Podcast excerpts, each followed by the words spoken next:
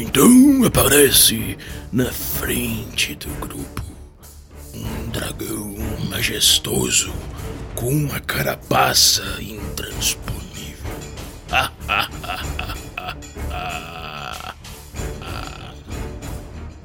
Ah, tudo bem. Eu vou lá, pego meu bracelete, meu anel, minha coroa, minha capa, minha bota, meu cinto especial, minha espada especial, a capa da minha espada especial, junto tudo e faço um ataque aqui. Com mais 30. ok, resultado aí. Hum.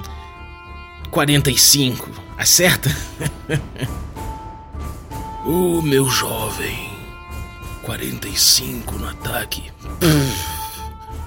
Você precisa fazer muito melhor que isso para acertar a Donirax.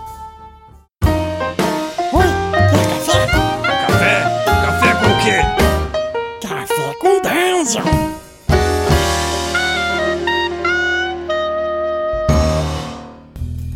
Bom dia, amigos do Regra da Casa. Estamos aqui para mais um Café com Dungeon na sua manhã com muito RPG.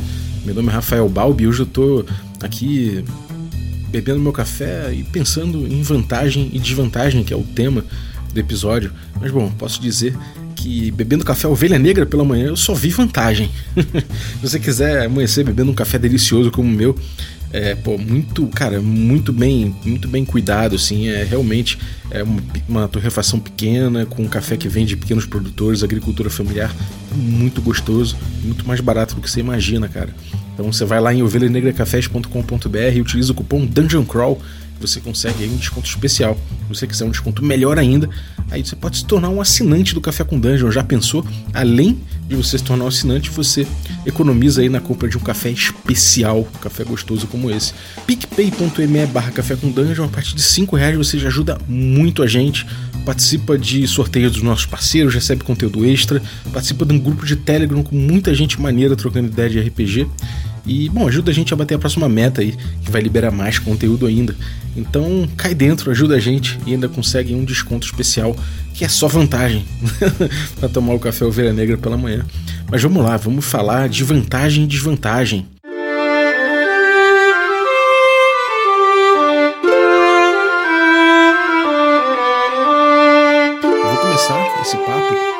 Falando um pouco sobre aqueles bônus gigantescos, né? Aquelas coisas imensas, aqueles, aqueles bônus empilhados que a gente ia buscando lá na 3.5 ou no AD&D segunda edição, né?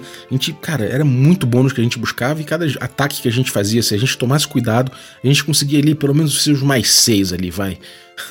Antes disso não valia tanto a pena. Mas beleza, um mais 5, vamos botar um mais 5, ok. Por que acontecia isso, né? Porque Afinal de contas, a gente a gente ia melhorando nossos personagens, a gente podia pegar muitas, muitos itens mágicos, ir empilhando item mágico e, e buscando vantagens numéricas e tudo mais, e a gente ia somando isso no, no D20 que a gente ia usar para fazer um teste, fazer um ataque, alguma coisa assim.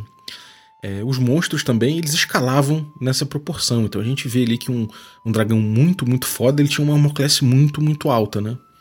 E conforme a gente ia se preparando para isso, né, e conforme o jogo propunha se escalar dessa forma, né, o D&D nessa época, essa época de transição, para assim dizer, a gente via que o, natural é que a gente fosse exatamente nesse caminho, né, que a gente buscasse realmente aumentar nosso poder, aumentar nossos bônus e tudo. Isso deixava os mestres um pouco cabreiros também, com medo de não conseguir desafiar o grupo o suficiente, porque afinal de contas todo RPG precisa desse desafio.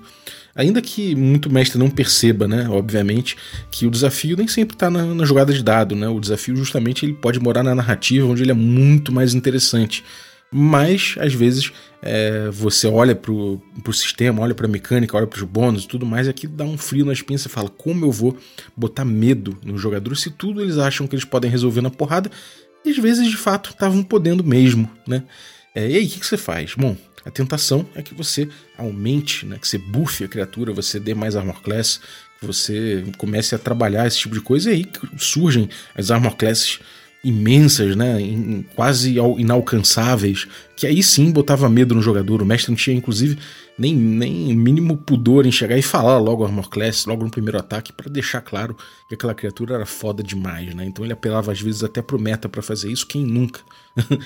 então isso foi tornando o jogo cada vez, inclusive, mais difícil de você balancear os encontros, né? Porque quanto mais você fazia isso, mais você acentuava, né?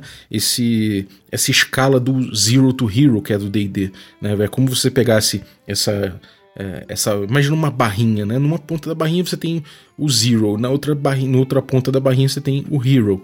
E você pega essa barrinha, pega o, entre os dedos ali uma ponta, entre os dedos da mão esquerda a outra ponta e começa a esticar, esticar, esticar, esticar, esticar. E é isso que a gente faz, né? Nessa, nessas edições. A gente acaba aumentando muito né, a distância do Zero pro Hero. Isso vai tornando o jogo cada vez mais épico. E é o caminho que ele apontava de fato, né? Então, quando a gente faz isso, a gente acaba criando certos buracos ali no meio, né? A gente tem é, dificuldade de encontrar criaturas no, no meio do desafio para desafiar o grupo, né? Então a gente acaba tendo que tunar isso. E quando a gente larga das, das raias do jogo, né? Do que tem ali proposto, a gente começa a andar em um terreno um pouco mais pantanoso, até para a gente entender como balancear os encontros e começa a ser uma coisa cada vez mais importante e ao mesmo tempo cada vez mais difícil de fazer, né? E isso eu tô falando, né, justamente uma questão que foi colocada aí pelo Eduardo Vieira, né, no, no blog dele Los Argonauts, que é um blog muito incrível, a gente já teve aqui com o Eduardo falando sobre Bounded Accuracy, vale a pena você dar uma olhada, que foi justamente o efeito esteira que isso causou, né? Que justamente você ia progredindo com o seu personagem, mas os monstros progrediam juntos, né? É o que eu costumo falar que é o recurso de inflacionar poder que o mestre coloca o Tarrasque, o grupo mata o Tarrasque. O, o mestre coloca a mãe do Tarrasque, o grupo mata a mãe do Tarrasque. O mestre bota a avó do Tarrasque, o grupo vai matar a avó do Tarrasque, né? É o tal do efeito esteira, e o grupo acaba nunca se sentindo capaz o suficiente, poderoso o suficiente, porque ele tá, tem sempre uma, uma ameaça à altura, mecanicamente falando, né? Ou maior do que ele. Então é esse efeito esteira que cria. É, isso foi uma coisa que foi muito bem abordada na quinta edição. Então, para quem gosta aí de dizer que, bom, a quinta edição tem um design preguiçoso e que não é um design atualizado, não é um design moderno, não sei o quê, é, ver para quem gosta de falar esse tipo de coisa, pegar o livro e entender a, a, o conceito ali da Bounded Accuracy deve ter sido um dia difícil para a pessoa e não acaba não acaba aí, né? Tem mais coisas. O Bounded Accuracy é justamente a resposta dos designers da quinta edição para justamente evitar isso, né? Evitar essa escalada de poder desenfreado nos bônus, né? É, o que a gente vê é que quando eles conseguem botar ali os bônus, né, de, de, setar os bônus ali mais ou menos para mais 6 nos, nos testes que você vai fazer, com mais a possibilidade do item mágico que vai no máximo a mais 3, né, um, um, uma, um atributo, uma coisa assim, você vai empilhando, mas você não consegue empilhar muito, né, você não consegue chegar a mais 20 né, de, de, de bônus assim, como você conseguia nas outras edições. Então ele dá uma chatada, né? Como se fosse esse Bounded Accuracy é como se fosse uma precisão, é, uma precisão fixada, né? Ela não sai muito dali. Ela dá essa chatada. Ela diminui, inclusive, a diferença entre os monstros e os personagens épicos, né? É, fica tudo mais achatado ali. Isso, de certa forma, também é, acelera o jogo, porque, de certa forma, mantém um índice de acertos, né? Dos personagens, não tem aquele erra, erra, erra, erra, erra que é incessante, se acerta mais e tudo mais. E os bônus também ficam achatados, como eu falei, as armas mágicas no máximo mais três, né? E a gente facilita o cálculo, né? Dessa forma, a gente evita ficar naquela, naquela, naquela, naquele somatório infinito para todo ataque ou todo teste que a gente faz. São menos somas, é mais fácil chegar na, no resultado. Só rola o D20 e tem um bônus, um bônus ali circunstancial.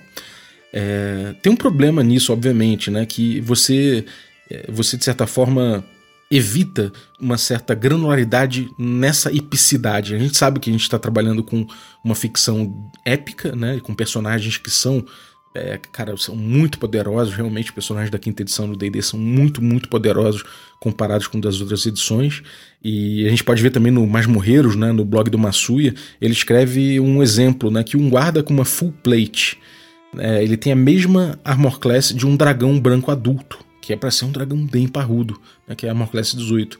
Na terceira edição, é, essa diferença seria 18 da armor class do, do, do, do, guarda, né, com full plate, para 26 do dragão branco adulto. Já um Great Worm teria, teria bem mais ainda.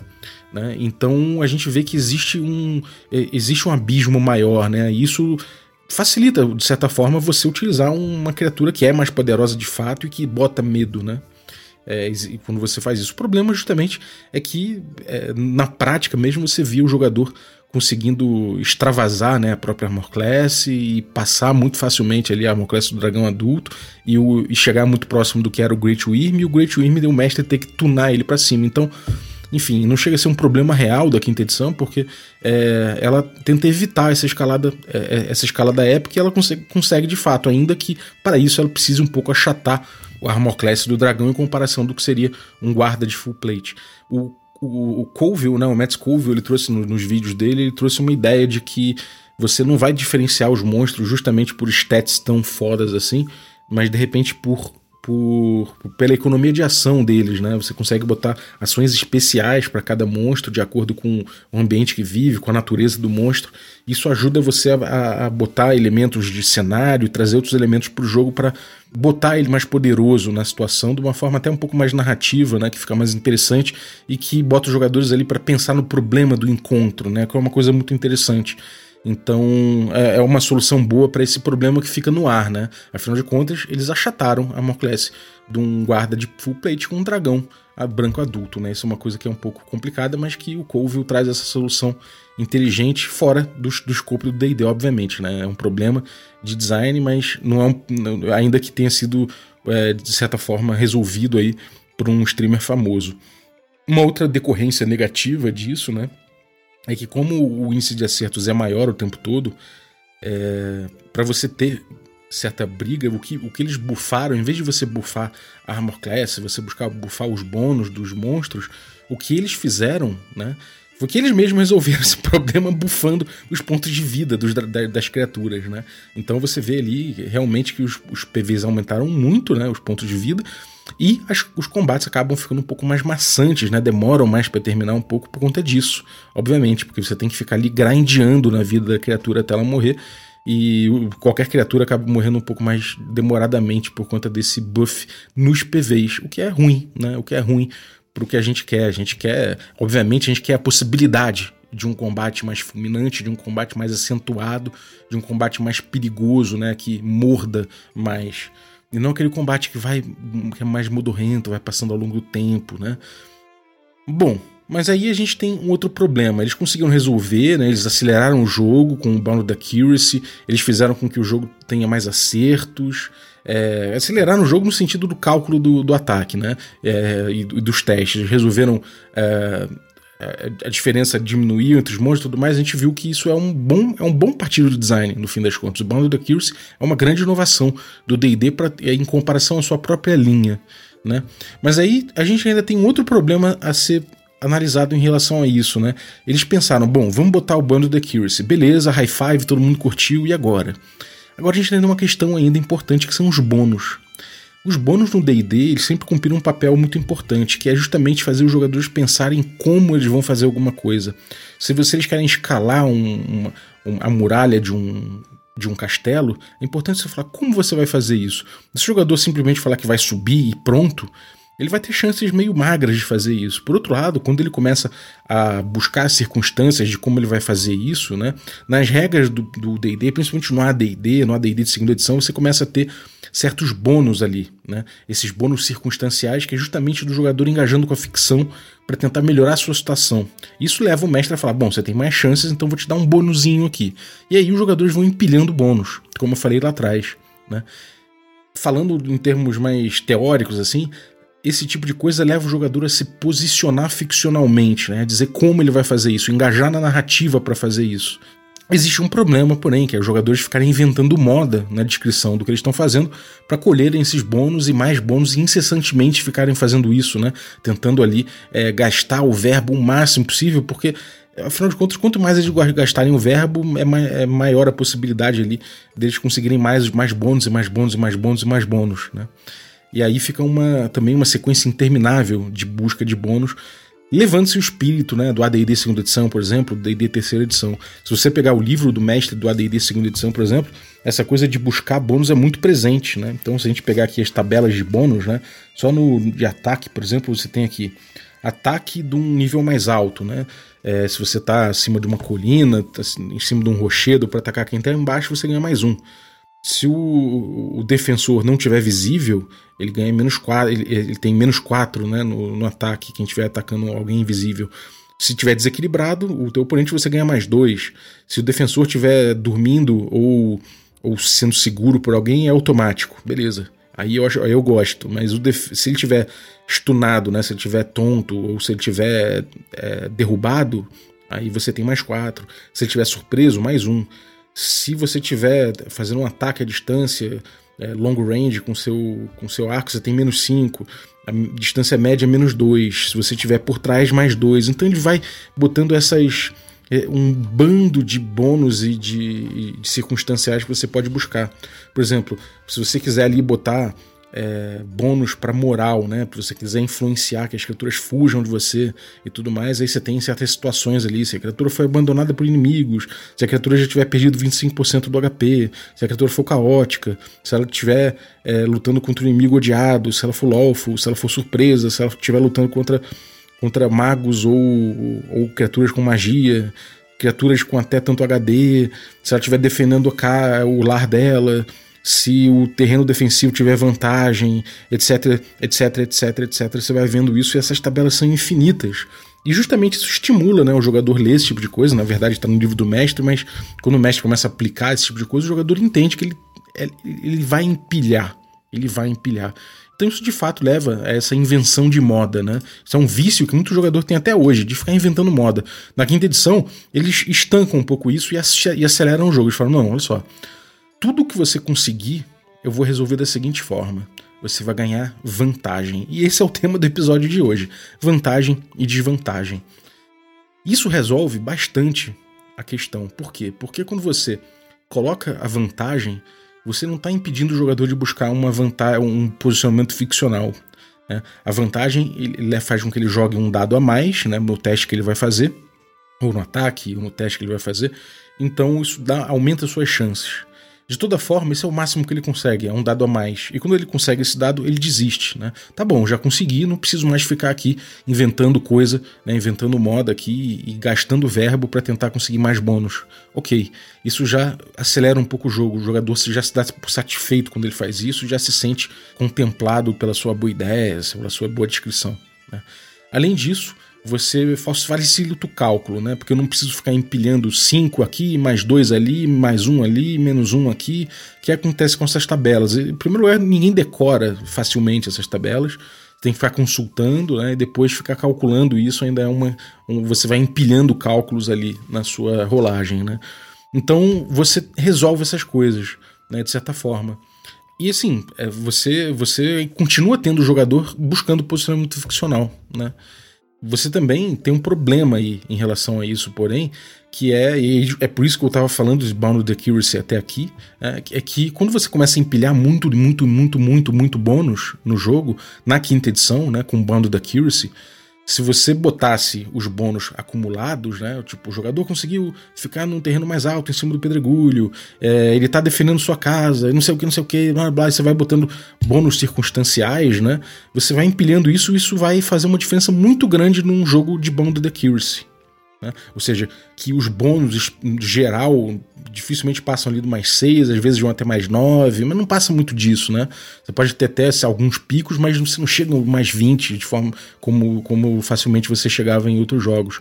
Então, na quinta edição, se você começa a pegar ali, empilhar esses bônus, você ultrapassa muito fácil esse bundle de accuracy, você estraga esse jogo, essa precisão fixa. Então, a vantagem e desvantagem cai como uma luva. E foi por isso que eu falei bastante do Bounded Accuracy. A vantagem e desvantagem elas caem como, ela cai como uma luva ali, né? Isso não é uma solução nova, a gente pode dizer, né? Essa coisa do, da vantagem e desvantagem. Se você tá com desvantagem, você tem uma coisa que prejudica você na cena, você joga dois dados e escolhe o pior. Se você tem alguma coisa que te favorece na cena, né? Que seja a tua descrição, seja algum fator que você está aproveitando a seu favor, você joga dois dados e escolhe o melhor. Beleza, isso resolve muita coisa. E é um recurso que já tinha na, na magia Guidance, por exemplo, no ADD primeira edição, né? Que você ganhava mais um dado para rolar, então ele te dava mais uma chance de rolagem. Você tem ali outros jogos também das antigas, né, dos anos 70 ali e 80 que trazem isso, né? Tem o Fantasy Trip, que o número de, de, de, D6 que você utilizava, né, ele aumentava conforme a dificuldade da rolagem e você tinha que tirar menos do que o número alvo, né, fazer um save throw ali, tirar menos do que o número alvo da ameaça.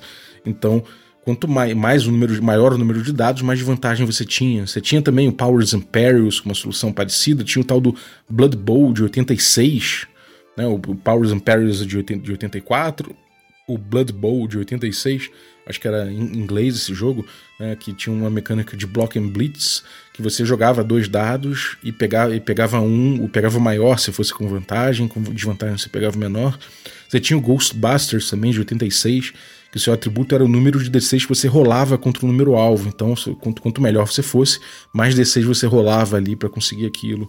Né? Depois a gente teve o Star Wars RPG, com uma coisa parecida com essa do Ghostbusters. O Shadowrun também veio com, com pilha de dados, né? E a pilha de dados parece muito com isso. Né? O Vampiro mais tarde, Over the Edge, vários jogos que começaram a utilizar essa, essa ideia de que você vai aumentando as suas chances conforme e, e para isso você vai botando mais dados em vez de variar dificuldades, etc. É... E de certa forma, né, a gente, a gente vê que isso tudo é simplificado no D&D quinta edição porque é só mais um dado a mais, um dado a menos. É rápido, é, é mais fácil, calcula rápido, imprime no jogo bem fácil, né? E, evita a, a, escalada de bônus, o empilhamento desse somatório infinito de bônus e continua achatando né, a, a, a característica do jogo, a Bounded Accuracy, ela continua achatadinha ali. Em termos de jogo, de forma geral, né, estatisticamente falando, a vantagem ela é dá mais ou menos mais 5, seria o equivalente a mais 5. Isso é o máximo que ele vai te dar por, pela vantagem. É uma coisa que é significativa, né? É, principalmente se você tem o número alvo ali mais ou menos no 10, né? O número alvo que você tem que atingir no 10. Ainda que varie, se você tiver o número 16, 17 para atingir, esse, esse, essa vantagem ela vai diminuindo né, seu, seu impacto na rolagem. Mesma coisa se você tiver números mais baixos, né, tem, tem, sei lá, 6, 7, 9 de número alvo, isso já o, dado a mais que você joga vai sendo mais relevante, vai, vai, é mais fácil cair ali no, no resultado que você precisa. É, isso é muito interessante, né? Isso a gente vê que resolve muita coisa no D&D quinta edição. E onde eu queria chegar, né? É, eu queria chegar que é muito importante a gente notar que foi muito bem feita essa essa esse resgate, né? Esse resgate não, não posso dizer que é o resgate exatamente, mas o uso dessa mecânica, desse tipo de, de desse tipo de recurso no D&D quinta edição. Você dentro da banda da Accuracy, você resolve todos esses problemas que eu coloquei adotando o simples vantagem e desvantagem. E então talvez não seja nem porque, sabe, e como vantagem é, é você somar ou diminuir o bônus, é, dados, né, na, na, na, pilha de dados que você vai jogar, não é uma coisa nova. A gente vê que quantos jogos, quantos sistemas aí tem pilhas de dados. Então, em essência, é a mesma coisa. Só que é feito de uma forma muito muito reduzida, né? É feito num espaço reduzido. Você joga um, D, um D20 ou dois D20 né? E soma, eu pego o maior ou pego o menor. É muito simples, é muito localizado e está muito, dentro, muito bem feito dentro dessa ideia de Bounded Accuracy. Então o impacto dele é muito sentido. Né? É por isso que ele é tão bem feito. Né? Por isso que eu acho que para entender legal vantagem e desvantagem, é, é, é, bom entender o contexto em que ele é usado no DD, porque senão talvez nem teria. É, é, não teria dado tanto impacto assim como deu. Então as pessoas começaram a realmente achar que é uma genialidade imensa, não sei o que. E realmente, é, um, é, um, é, muito bem feito. Mas não é a mecânica sozinha, né? É todo o contexto em torno dela. Isso a gente vê, inclusive, que. Assim, o, o, que, o que ele imprime, né? A gente vê facilmente aí que os jogadores começam a buscar ali o posicionamento ficcional no D&D quinta edição, ainda que de forma limitada, porque se você já tem muitos bônus, você não precisa tanto desse bônus aí da vantagem, mas você tem, é quase garantido, você já tem os bônus altos e pega a granularidade ali da vantagem, é quase garantido que você vai conseguir. Então você se esforça um pouquinho, você descreve um pouquinho mais de como você vai fazer alguma coisa, você utiliza melhor do playground, né? Você utiliza, utiliza melhor o cenário a teu, a seu favor. Você leva inclusive fundamentos do RPG mais à frente, né? O vaso Ming, a coisa de ter alguma coisa em jogo ali, de você botar alguma coisa em jogo, né? É... Então, sei lá, eu acho que realmente funcionou muito bem, teve um impacto muito bom e gerou esse fetiche, né? O impacto do uso do, do, da vantagem e desvantagem dentro do D&D foi muito claro, né? E foi uma solução muito boa. Disso em conjunto com o Bonded Accuracy. Por isso que eu falei lá atrás que quem odeia, quem, quem, quem gosta muito de falar mal de D&D quinta edição, é provavelmente teve que chorar em silêncio de noite quando viu né, esse combo né, do Bundled Accuracy e do da vantagem e desvantagem, porque realmente foi muito bem usado. E gerou esse fetiche. Né?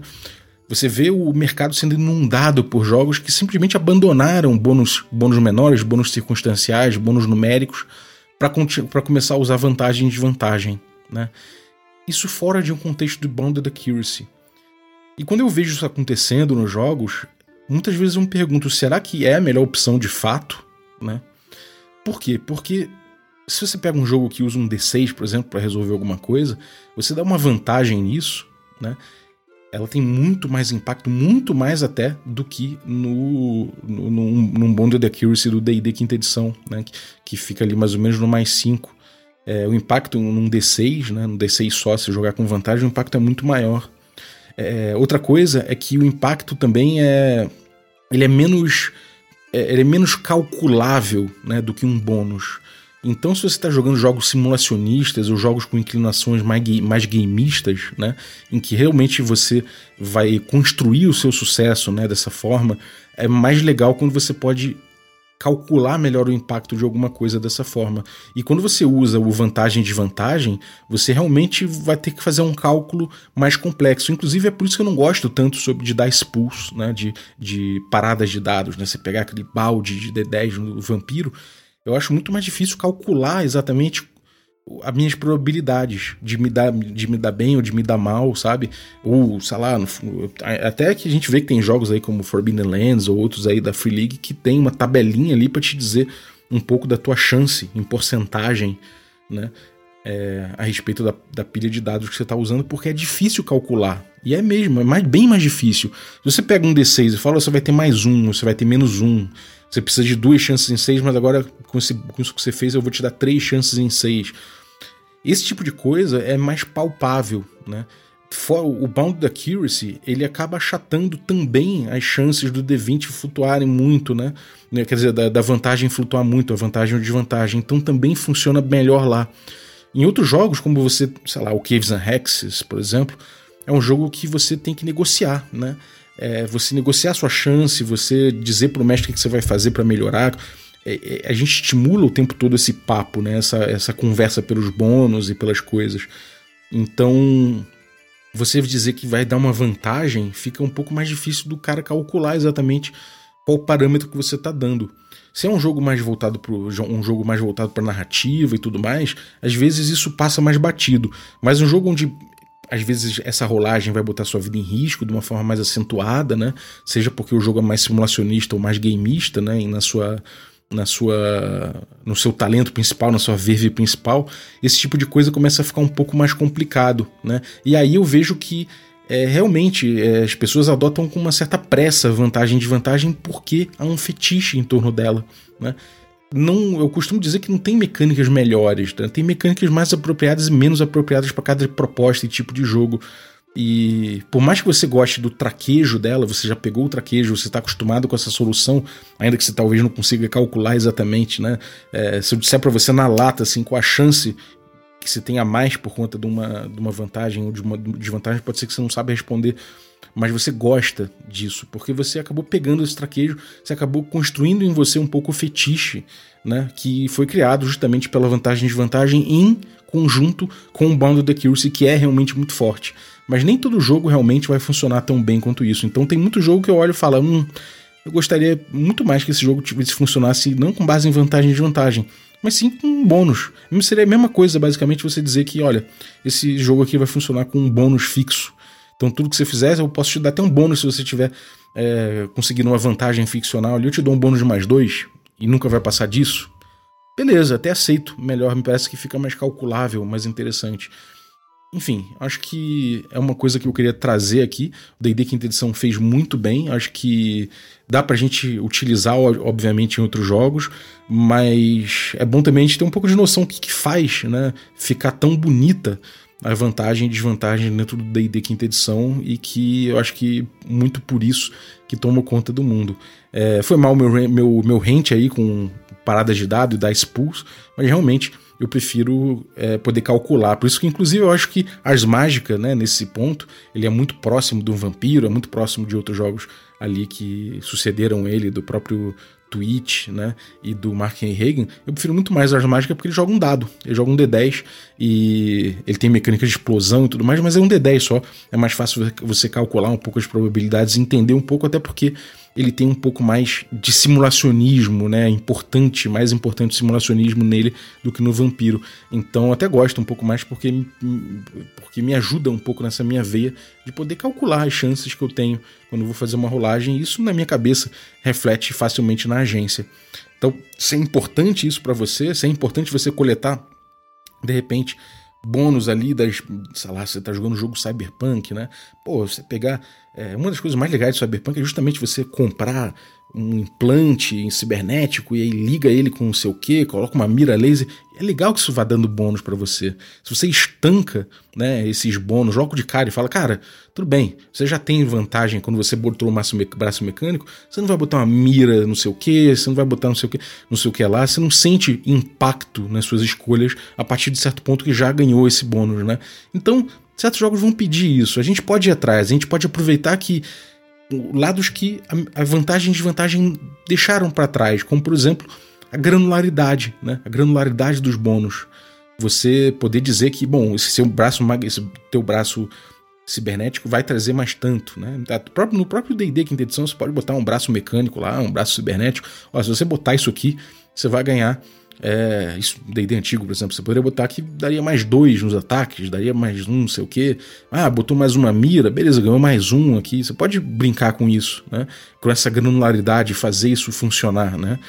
É, no D&D quinta edição isso vai virar vantagem. A partir do momento que você botou vantagem, dane-se, você pode escrever tudo que você quer e fica aquela coisa meio meio chaves, né? E vou botar um braço mecânico, exasse, vou botar uma mira laser, exasse. Beleza, pode botar o que você quiser, você vai ter vantagem. Então, jogos que, que querem, né, que ganham com essa, com essa granularidade, é bom que usem, é, é que usem mecânicas que ajudem nessa granularidade. Então, acho que é a lição que fica, é um elogio ao D&D quinta edição e um, um alerta para que nem sempre né, essas mecânicas que viram fetiches, elas são tão boas assim sozinhas, né? Elas são muito boas e muito, muitas vezes e provavelmente por conta do contexto em que elas no, no que elas se inserem e na D&D, no D&D quinta edição o contexto que elas se inserem é justamente o Bonded Accuracy, essa dobradinha aí que realmente ficou fez história no mundo do RPG. Bom, espero que você tenha curtido esse episódio aí da D&D Cyclopedia, né? Nem anunciei que era D&D Cyclopedia, já caí dentro. Então, muito obrigado aí você que ficou vindo a gente até agora. É, e obrigado também você que apoia o Café com Dungeon, que é nosso assinante, que ajuda a gente aí a melhorar né, nosso conteúdo. Então, muito obrigado pelo teu apoio. É, valeu demais aí os assinantes Café Expresso, né? Dentre eles aí, eu vou agradecer o Bruno da Silva Cis. Muito obrigado, Bruno, pelo teu apoio. Agradecer também os nossos assinantes Café com Creme. E aí, dentre eles, eu vou agradecer aí o, o Daniel Saraiva. Muito obrigado pelo teu apoio. E agradecer também aí o, o nosso, os nossos assinantes Café Gourmet né? E são eles aí o Francisco Siqueira, o Erasmo Barros, a Pati Brito, o Adriel Lucas, Diego Sextito, Rafa Cruz, Abílio Júnior, Denis Lima, Marcelo Craven, Jean Paz, Rodrigo Avelino Rosa, Rafael Mingo, o Caio Messias, o Pedro Cocola, o Tito Lima, o Jarbas Trindade, Germano Assis, Gleb Duarte, o Playmo Lance e o Rodrigo de Lima Gonzalez. Galera, muito obrigado pelo apoio de vocês, um abraço e até a próxima.